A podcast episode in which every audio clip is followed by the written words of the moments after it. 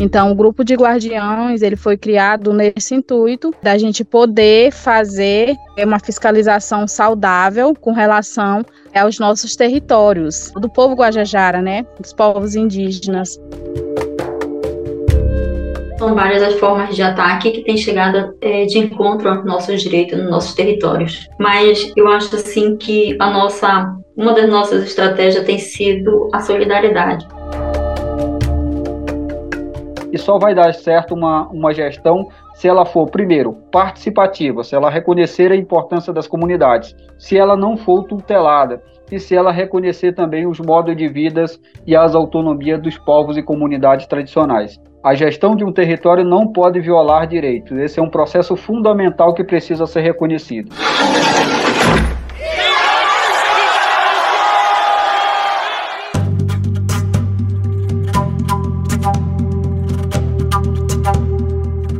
Começa agora o segundo episódio da série Guardiões e Guardiãs da Floresta Direito Territorial e Clima na Amazônia. Uma parceria do Guilhotina, o podcast do Le Monde Diplomatique Brasil, com a Coordenadoria Ecumênica de Serviço, a SESI. Eu sou Bianca Pio e estou aqui com Luiz Brasilino. Salve pessoal, tudo bem? Neste especial, abordamos o papel dos povos e comunidades tradicionais da Amazônia no combate às mudanças climáticas.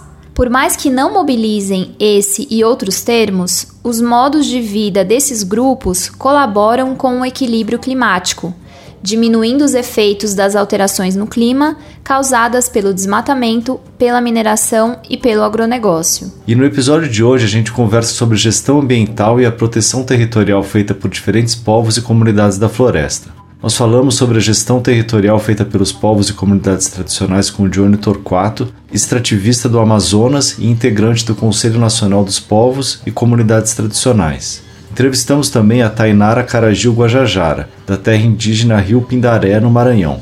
Ela nos contou sobre a vigilância que é feita pelos indígenas em seu território para expulsar invasores, sobretudo os madeireiros. E por fim, conversamos com a Josana Costa, coordenadora nacional do Movimento dos Pescadores e Pescadoras Artesanais, sobre os territórios pesqueiros e a atuação do grupo no combate às mudanças climáticas.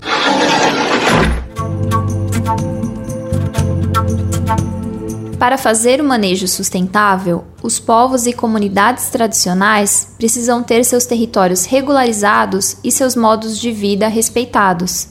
Para começar esse assunto sobre gestão ambiental, Vamos ouvir nossa conversa com o Dione Torquato. Sou o Dione Torquato, secretário-geral do Conselho Nacional das Populações Extrativistas. Eu sou originário de comunidade tradicional extrativista natural da Floresta Nacional de Tefé, que fica situada no município de Tefé, Amazonas. Bom, para começar, Dione, eu queria perguntar para você como o, o, manejo de frutos, a coleta de sementes, a pesca e outras práticas desses modos de vida né, dos povos e comunidades tradicionais é, contribuem para a gestão do território e também para a preservação do bioma amazônico. É, é importante reforçar que as economias da sociobiodiversidade elas acabam contribuindo para a relação de sociobiodiversidade, que é a relação entre as pessoas é, extrativistas, populações tradicionais e os produtos né, das economias, da sociobiodiversidade. E elas acabam tendo uma importante relação na conservação ambiental, na manutenção do modo de vida e na cultura dessas populações. As relações de sociobiodiversidade hoje é reconhecida mundialmente por ter o aspecto que contribui para o equilíbrio das mudanças climáticas, mas também para a conservação dos ambientes que estão, é, muitas das vezes, nesses biomas. Perfeito, Dione. E esse trabalho, né, que as comunidades fazem, seja de seringueiros, povos indígenas, quilombolas, a gente tem uma infinidade de exemplos.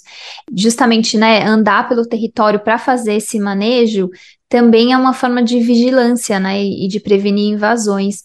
Eu queria te perguntar como é que se dá essa proteção ambiental exercida também pelas comunidades? Exatamente, Bianca. É importante reforçar que no Brasil, por exemplo, existe duas das maiores diversidades sociocultural do planeta. Né? Nós temos, concentramos no Brasil cerca de 25% de toda a biodiversidade do mundo, mas também temos uma maior diversidade sociocultural, que são a diversidade de povos e comunidades tradicionais. Então, quando a gente pega essas duas relações, por exemplo, no Brasil nós temos cerca de 517 milhões de, de hectares de florestas né, que estão debaixo de diversos biomas. E também temos cerca de 5 milhões de pessoas que fazem o manejo sustentável dos recursos naturais. Quando a gente olha para o bioma amazônico, essa população corresponde a mais de um milhão e meio de famílias que vivem debaixo das camadas de floresta, o que acabam tendo uma intrínseca relação entre o território né, e os seus modos de vida, e, consequentemente, contribuindo aí para a, mútua relação da conservação ambiental e a proteção desses territórios. Vale se ressaltar que, no contexto, por exemplo, das reservas extrativistas, Hoje são mais de 35 milhões de florestas conservadas que estão sobrepostas dessas comunidades tradicionais. E esse número aumenta quando a gente pega aí os territórios protegidos, considerando os territórios quilombolas e os territórios indígenas. É, uma questão que é importante observar é que nem toda a população estão sobre é, essas áreas protegidas. Há uma diversidade de povos e comunidades tradicionais que estão sem nenhuma segurança territorial e fundiária. Então, quando a gente olha nessa questão da proteção do território, nós temos alguns desafios. E o primeiro deles que nós temos que avaliar é que não basta só é, olhar a proteção e o uso, temos que olhar também a gestão e a governança territorial, é, né, olhando aí para esses territórios tradicionais de uso comum, que são os territórios extrativistas. Você pode explicar um pouco mais para a gente sobre essa questão da governança e a gestão dos territórios? Porque para a gente, nesse podcast, é muito importante falar desse ponto de vista territorial mesmo, né? Porque a gente fala muito de conservação ambiental, mas não entende o quanto essa conservação está ligada com a presença desses povos em seus territórios e protegidos, né? Exatamente, Bianca. Nós dizemos o seguinte: hoje o que define um território tradicional de uso coletivo ou de uso comum não é simplesmente um decreto de criação. O decreto de criação ele passa a ser o processo inicial de uma longa jornada.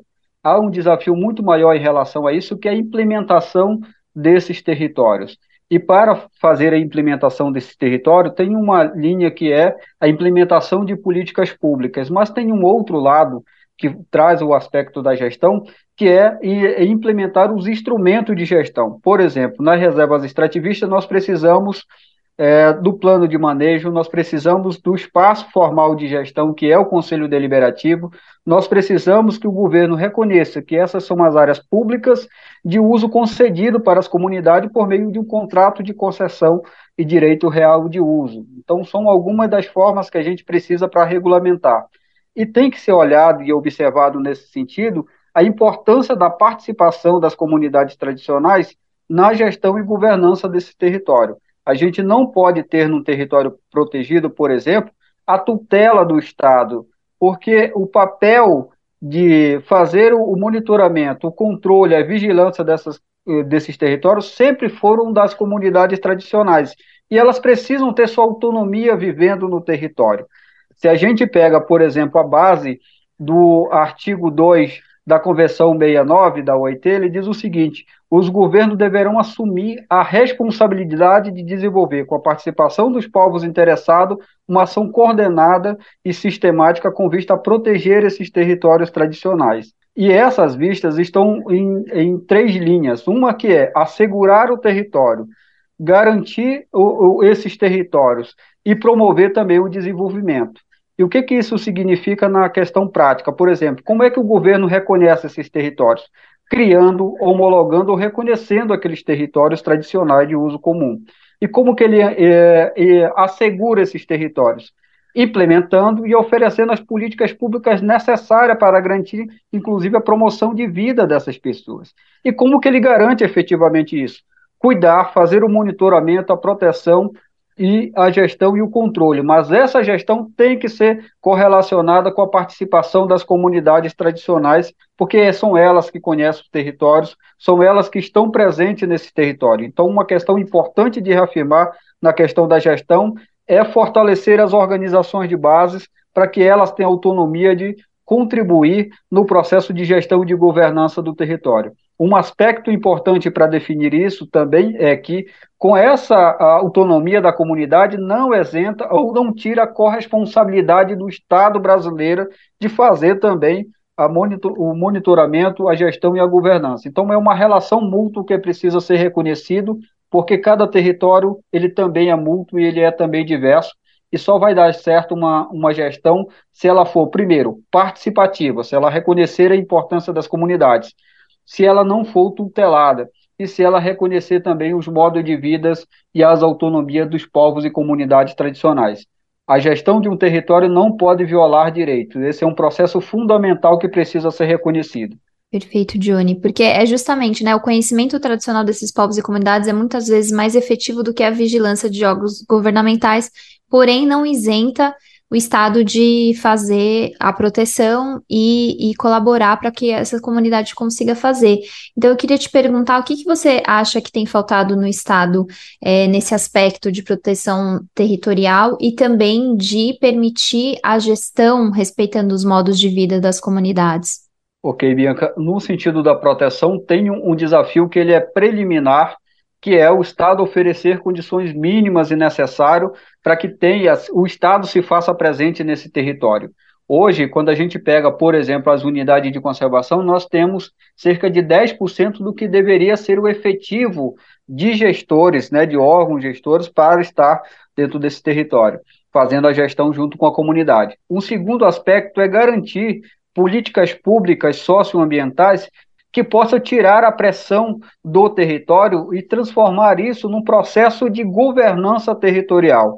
Então, essa é uma questão também que é muito desafiadora, e vale se ressaltar que nos últimos anos nós passamos por um processo de grandes ataques olhando os territórios tradicionais.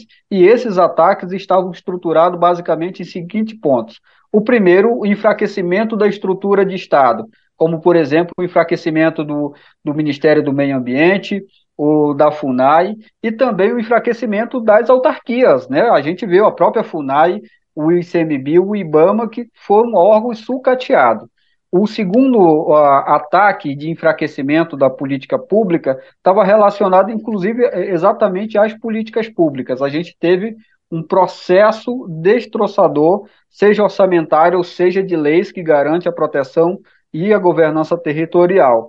E uh, o terceiro ataque estava, inclusive, nas mudanças, na flexibilização dos projetos de leis e medidas provisórias. E ainda temos um que era muito agravante, que agora está querendo se retornar, que é a questão do racismo ambiental endereçado a esses territórios. Então, perseguição das ONGs e também a discriminação dos povos e comunidades tradicionais, dizendo que é muito, muita terra para pouco índio, muita terra para pouco extrativista, caboclos, inclusive, preguiçosos, e a gente sabe que na correalidade e na realidade, inclusive, isso é diferente. Essas comunidades ela acaba tendo uma, uma função e um papel fundamental na proteção e na gestão desse território. E a gestão é, é, qualificada ou a gestão responsável desses territórios acaba contribuindo não só né, para o Brasil, mas para toda a humanidade, uma vez que muita dessa biodiversidade está conservada junto com essas comunidades tradicionais. Então, nesse aspecto, eu acho que agora nós temos grandes desafios. O primeiro dele é como que a gente barra, por exemplo, as principais ameaças, como o impacto da mineração, a queimada, o desmatamento ilegal. O, o terceiro desafio é justamente é, fortalecer as políticas públicas que fortaleçam as economias da sociobiodiversidade, para que as populações locais não tenham o argumento de que o boi ou a extração ilegal de minério ou de madeira seja o único caminho para que elas tenham uma renda sustentável. E um quarto aspecto dentro desse sentido é fortalecer as organizações comunitárias, porque são elas que estão no, dentro do território e elas precisam estar fortalecidas. As pessoas precisam ter a consciência de que a conservação e a preservação do território é a única forma de manter seus modos de vida, seus costumes, suas tradições e pensar também não só nas presentes, mas nas futuras gerações. Sem isso, torna-se uh, o futuro incerto dessas comunidades tradicionais, porque todas as nossas correlações sociocultural têm a ver direto com a relação com que a gente tem com, com os nossos territórios. Perfeito, Dione. Bom, eu quero te agradecer pela participação nesse episódio especial do nosso podcast e te passar a palavra se você quiser acrescentar mais alguma informação para quem estiver ouvindo, alguma indicação também de leitura, pode ficar à vontade. É importante que a nossa sociedade, de maneira geral, reconheça a importância dos territórios tradicionais, é, dos povos e comunidades tradicionais no Brasil. Nós temos um imenso desafio na atualidade que é como que nós reconhecemos os outros povos e comunidades tradicionais que existem, para além de extrativistas, quilombolas e indígenas. Então, esse é um desafio que está sendo posto e que precisam ser fortalecidos, porque essas populações estão, de igual modo, muito vulneráveis em seus territórios. Nós queremos sair é, desses próximos anos, inclusive, tirando essa invisibilidade dos povos e comunidades tradicionais e alertá-los, inclusive, sobre a importância de discutir esses territórios é, na conservação ambiental, mas também no enfrentamento às crises climáticas.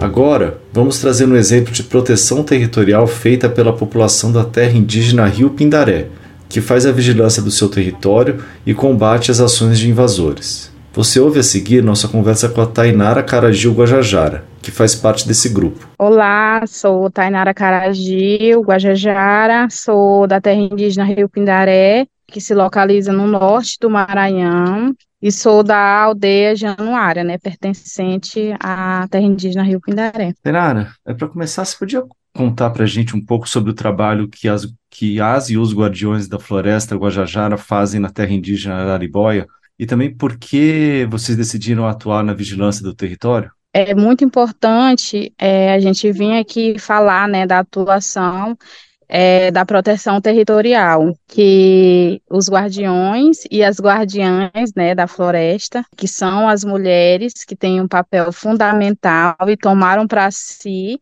é, a importância também de estar fazendo a gestão e a proteção territorial dentro dos territórios. Então, o grupo de guardiões ele foi criado nesse intuito da gente poder fazer uma fiscalização saudável com relação aos nossos territórios.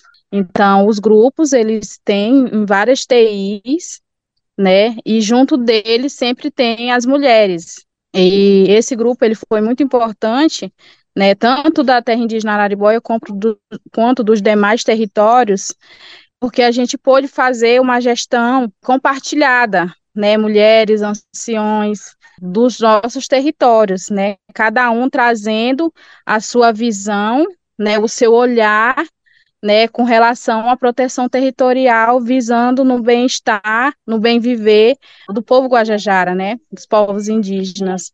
Então, o grupo ele foi criado nesse objetivo mesmo de fazer essa proteção, né?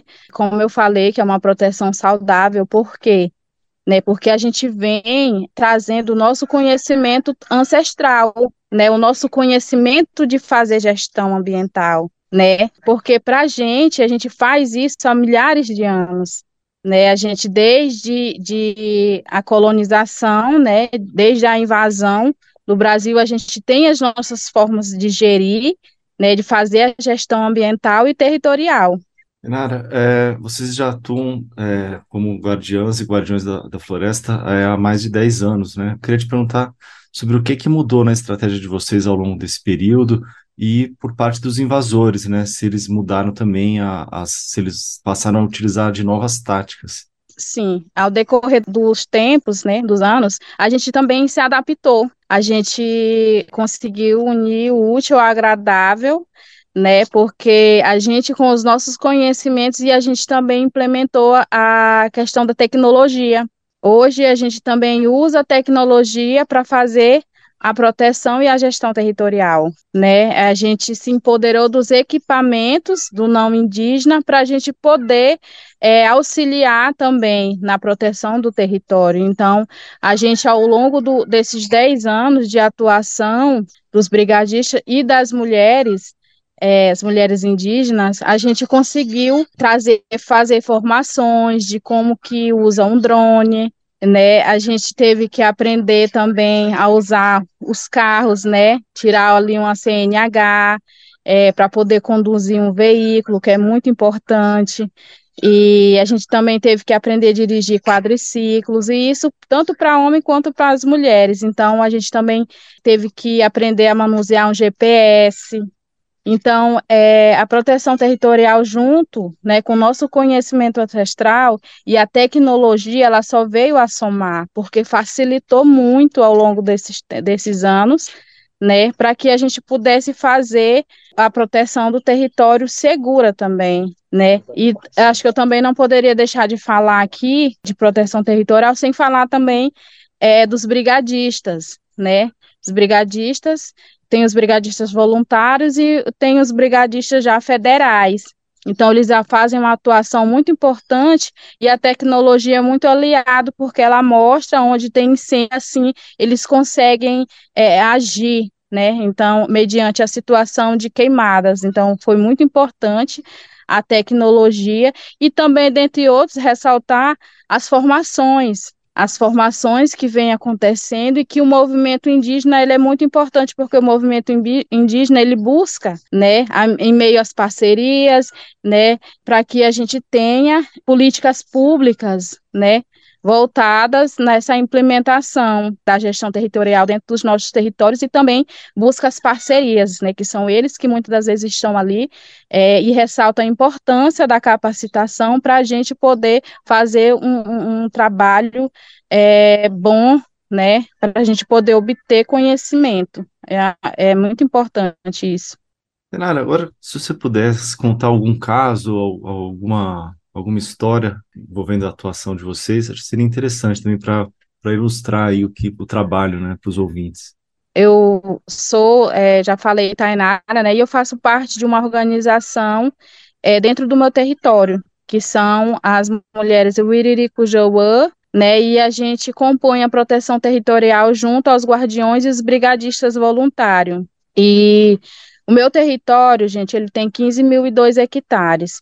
É um território em que a gente está em processo de reflorestamento, né? Ele já não possui matas mesmo em si, e a gente, ao longo da atuação dos guardiões, um dos objetivos foi isso, dentro do meu território, a gente poder seguir com a restauração florestal. E para contar a atuação disso, acho que eu, eu, eu, não poderia deixar de falar que a terra indígena Rio Pindaré, há 5, 10 anos atrás, a gente não conseguia tirar as caças dos nossos rituais dentro do nosso território, porque havia muita invasão, havia pesca ilegal, né, a invasão era intensa. Então a gente não conseguia fazer com que as árvores frutíferas, né, pudessem ali sobreviver, porque tinha retirada ainda delas que estavam tentando se manter ali. E aí não tinha caça. E com a criação da proteção territorial, né, eu, Tainara Caraju, consegui fazer o ritual da minha filha, tirando caças do nosso território que foi fruto da atuação da proteção territorial. Então, é muito importante quando a gente vem e fala isso, porque a gente vê que teve resultado.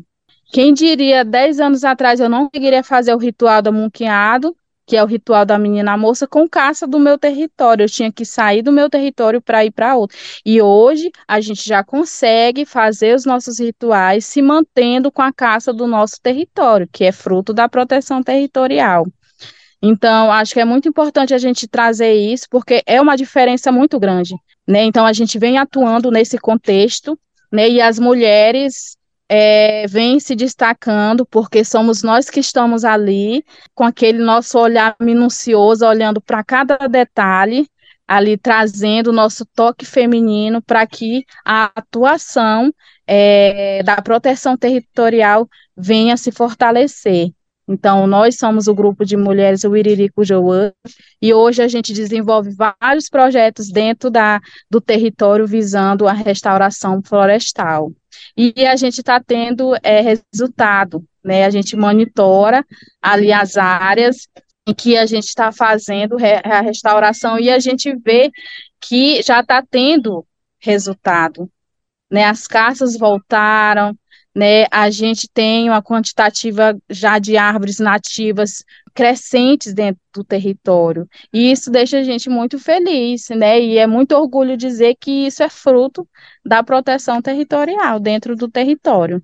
Agora, Terana, nesse período também houve um aumento da violência e dos assassinatos de indígenas, sobretudo né, de lideranças Guajajara. Se a gente levar em consideração que essa responsabilidade é dos órgãos de fiscalização, Como é que você avalia a atuação do Estado nesse período? Né? Em algum momento é, ele tomou uma medida efetiva diante dessas violações?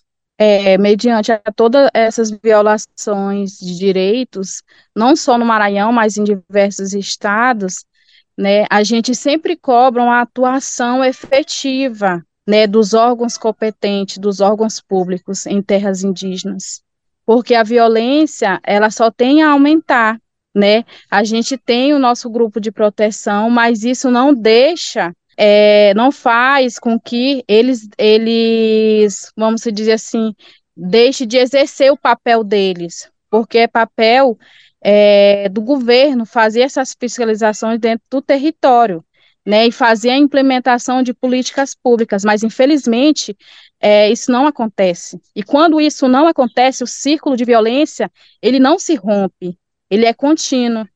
Né, infelizmente, a gente é, vem de vários assassinatos, né, principalmente do meu povo, do povo Guajajara. Então, infelizmente, falta essa atuação, sim. A gente vem de grandes manifestos sempre cobrando né, a resolução também de vários assassinatos que não tem punição. Vai, se vai uma vida indígena e a família fica ali sofrendo, todos nós sofrendo, e a injustiça permanece, porque não há punição em muitas das vezes dos, do, dos casos. Infelizmente, é, a gente tem muita questão da invasão, é muita invasão, é, territorial em diversos TIs no estado do Maranhão, e isso contribui para que é, os homicídios venham a acontecer. Né? Então, hoje, falar de territórios indígenas é também falar é, da, das violências, né, dos conflitos que isso gera, né? Porque quando a gente fala das invasões, a gente também é falar dos conflitos, é falar de homicídios, né, que vem acontecendo dentro do, dos territórios.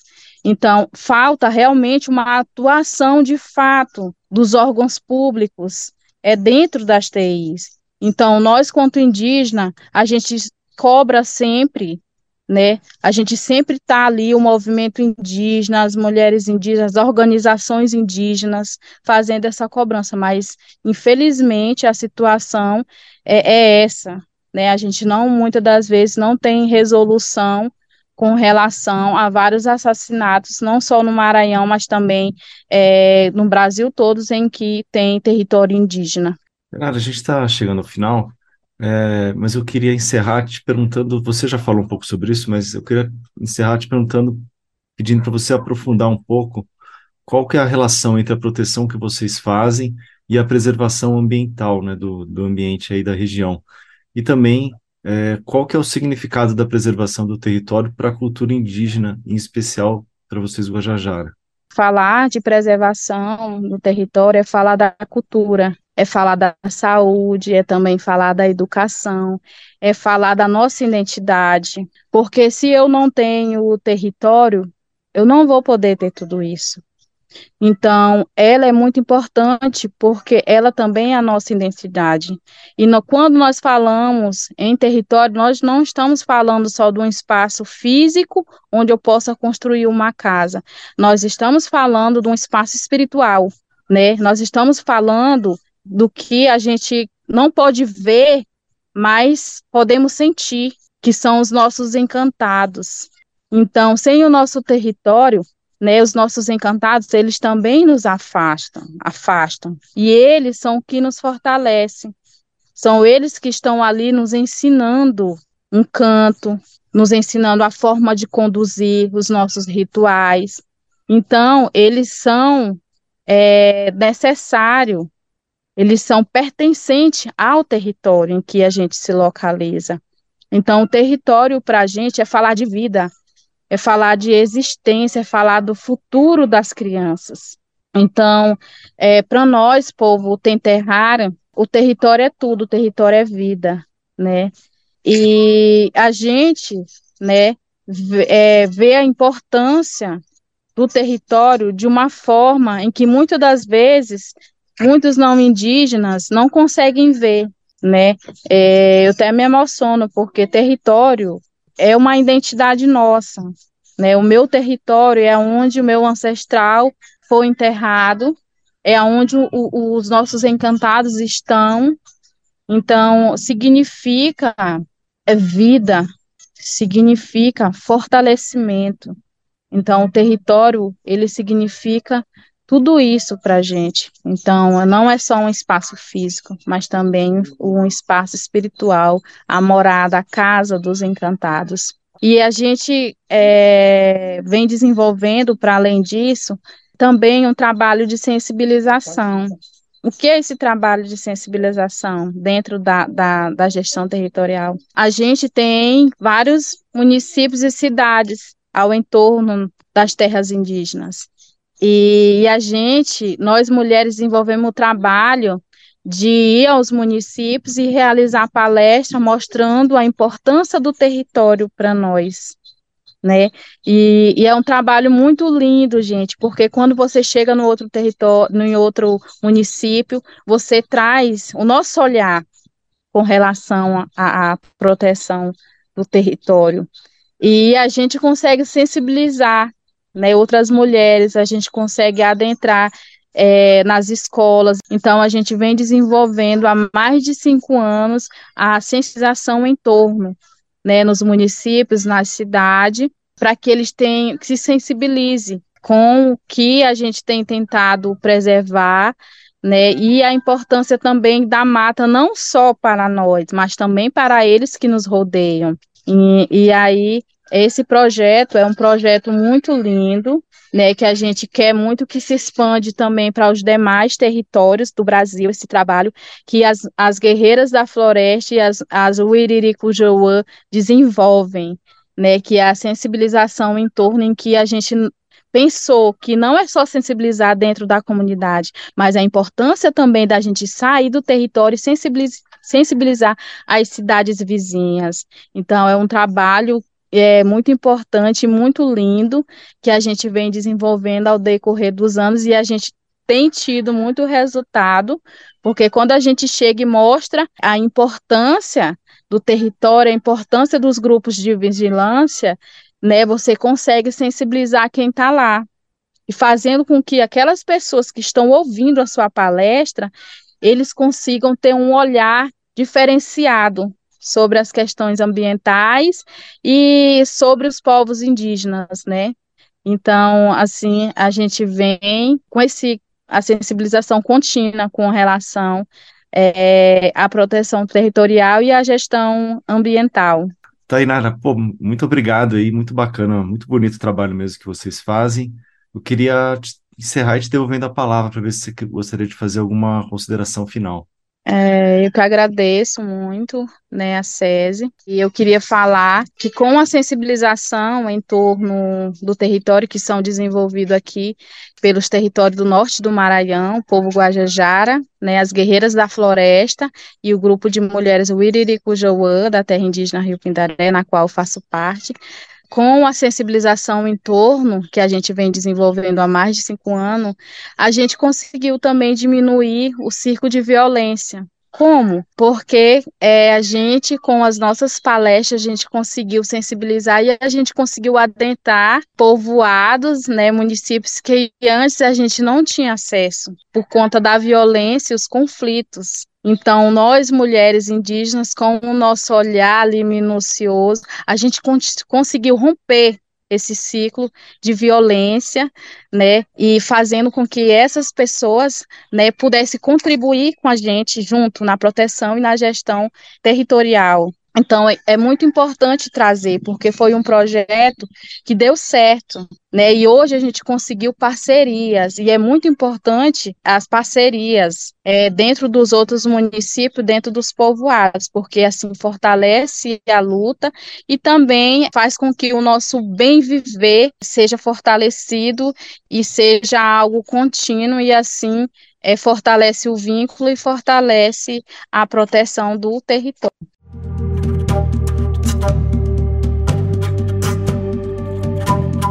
Quando falamos em territórios, muitos não conseguem incluir a gestão feita das águas. Para contar um pouco sobre o papel dos pescadores e pescadoras artesanais na gestão do território pesqueiro, nós conversamos com a Josana Costa. Ela é pescadora no município de Óbidos, no Pará, e hoje coordena o Movimento Nacional dos Pescadores e Pescadoras Artesanais. Vamos ouvi-la. Eu sou Josana Pinto da Costa, sou uma mulher pescadora, militante do Movimento dos Pescadores Artesanais do MPP Brasil e também integro o Fórum de Povos Pescadores WFFP. Perfeito, Josana. É, e como o movimento dos pescadores e das pescadoras tem atuado na defesa do território pesqueiro, né? Quais situações têm afetado, né, o direito de vocês e como é que vocês têm conseguido lidar com essas, essas adversidades, digamos assim?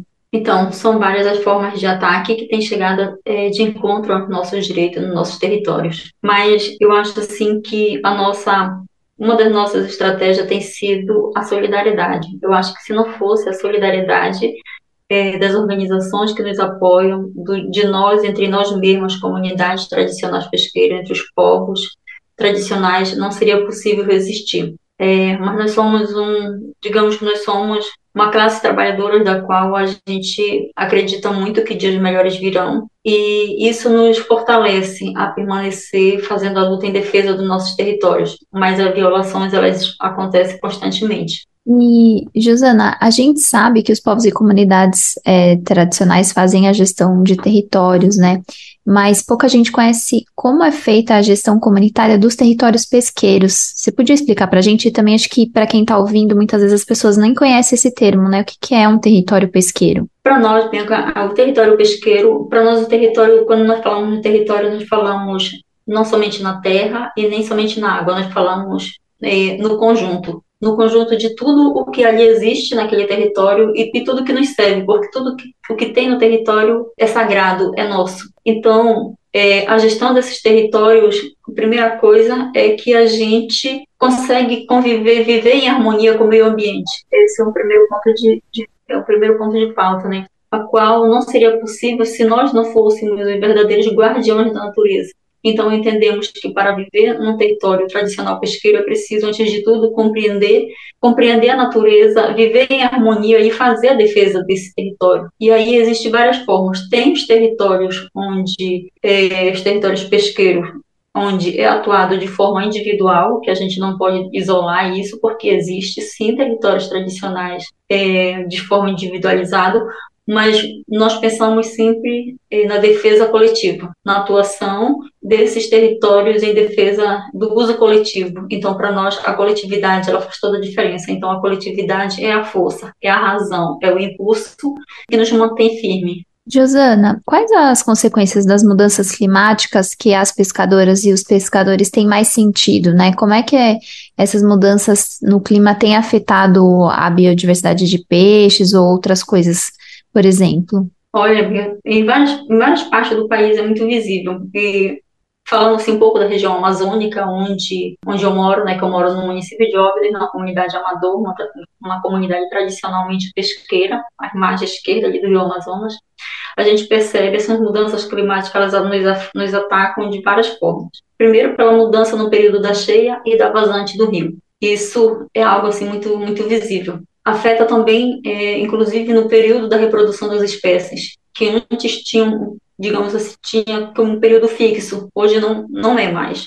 É totalmente é, diferenciado o período é, da reprodução. Né? Então, isso também a diminuição na quantidade do pescado e na qualidade, isso também atinge. E aí pensar que essas mudanças climáticas, muitas das vezes a gente pensa na mudança climática olhado na subida do rio e na descida, mas uma das coisas que também tem nos atingido muito tem sido a partir justamente das grandes queimadas. Que aí, muitas das vezes, a gente sabe que o próprio Estado quer nos criminalizar, dizendo que somos nós que estamos queimando, e na verdade não é nós, é o agronegócio né, o agro, que tem sido esse fogo que tem feito as chamas em muitos territórios e tem causado justamente, justa não, injustamente, tem contribuído muito para o feitiço e para outros e para outros gases e outros fenômenos ocorrerem de forma mais agravante. E as queimadas é uma delas a qual nos atinge diretamente. Então, tudo isso contribui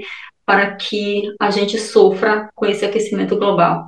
E Josana, é, para encerrar, Como é que o modo de vida desse grupo, né, dos pescadores e das pescadoras é, tradicionais, contribui para a preservação do, do, meio ambiente, né, e consequentemente também para a redução justamente disso que a gente estava comentando agora, né, das mudanças climáticas? Uma das coisas que nós temos atuado bastante é, a nível de Brasil tem sido a gente pensar no processo agroecológico. A gente sabe que a agroecologia é uma das portas de saída para, para muitos problemas. É a gente cuidar bem do nosso meio ambiente, é não descartar, não jogar lixo no, no rios e, e, e, nem no solo, é fazer uma coleta adequada e despejo também adequado. Eu acho que tudo isso ela contribui e fazer a campanha contra os agrotóxicos, porque os agrotóxicos também são violências que violam a nossa saúde.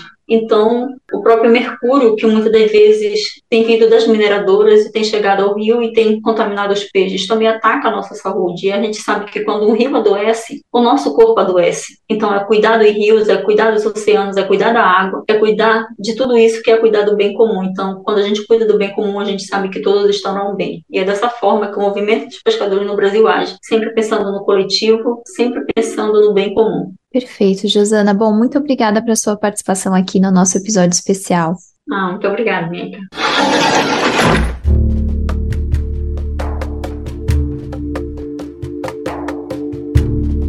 Este foi o segundo episódio da série Guardiões e Guardiãs da Floresta Direito Territorial e Clima na Amazônia.